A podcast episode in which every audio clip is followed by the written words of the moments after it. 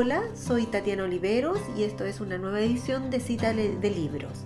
Esta vez voy a comentar el libro Hokusai de Shotaro Ichinomori, un libro que narra la vida del importante artista japonés Hokusai y que en su portada incluye la obra más icónica de este artista, que es La Gran Ola, una, una obra que pertenece a la serie 36 vistas del Monte Fuji. Esta, obra, esta pintura la hemos visto repetida en miles de objetos, carcasas de teléfono, bolsos, eh, cuadros, eh, está en todo objeto que pueda ser impreso decorativamente está seguramente una versión de la granola. ¿Por qué es tan importante la obra de Hokusai? Bueno, eso es lo que Shotaro Ishinomori trata de reflejar en esta novela gráfica que es la biografía de este importante eh, artista japonés. Hokusai nació en 1760 y fue un, pintor japonés que eh, trabajó eh, dentro de la escuela ukiyo-e, que es un estilo que consiste en realizar grabados sobre madera. Eh, es difícil seguir la vida de Hokusai, su obra principalmente, porque fue un artista muy cambiante, principalmente en su nombre, se cambió muchas veces su nombre, adquiría reconocimiento y decidía cambiarse el nombre, que para él al parecer era como empezar de cero y era un gran reto el volver a ser reconocido con un nuevo nombre. Eh, también él se mudó aproximadamente 90 veces, eh, lo que le permitió vivir en diferentes lugares de Japón.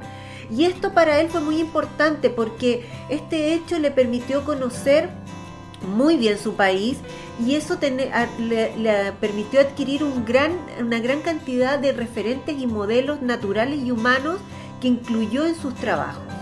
Sobre Hokusai se puede decir que fue sobre todo una persona insatisfecha, lo que lo, esto lo llevaba a una búsqueda constante en relación a su arte, adquirir nuevos conocimientos y aprender muchas técnicas, incluso técnicas occidentales, para poder mejorar y aplicar todo esto en su trabajo.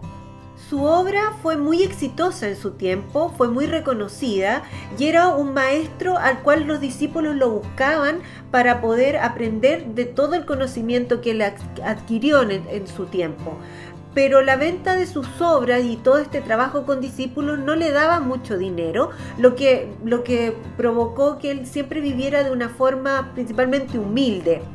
Eh, tenía muchas deudas eh, y la falta de recursos fue una constante en su vida y en algunos momentos en los que pudo acceder a una mejor situación económica, todo lo que tenía lo invertía principalmente en su arte, en estudiar con nuevos maestros, en aprender nuevas técnicas y en adquirir mejores materiales para desarrollar su trabajo.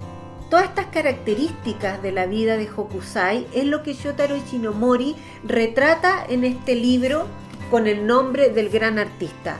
Es un libro que está narrado de una forma no lineal.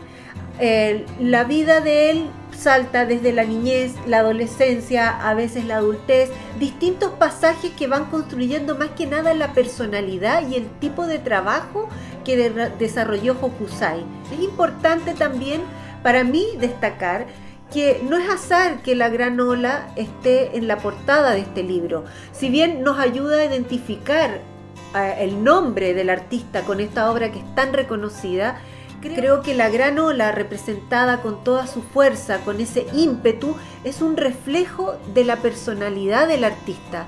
Él tenía un ímpetu que arrasaba con todo, no escuchaba muchos consejos, era una persona más bien terca, eh, que iba adelante con su trabajo, nada lo detenía.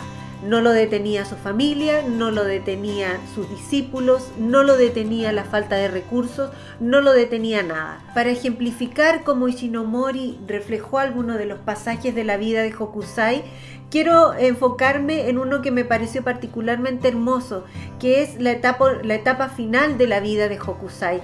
Quiero destacar que Hokusai eh, fue una persona que vivió hasta los 90 años, eh, algo muy inusual en la época en que él vivió.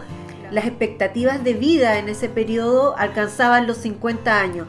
Por eso eh, es un hombre que pudo vivir la vida muy intensamente y desarrollar una gran obra, precisamente por eso.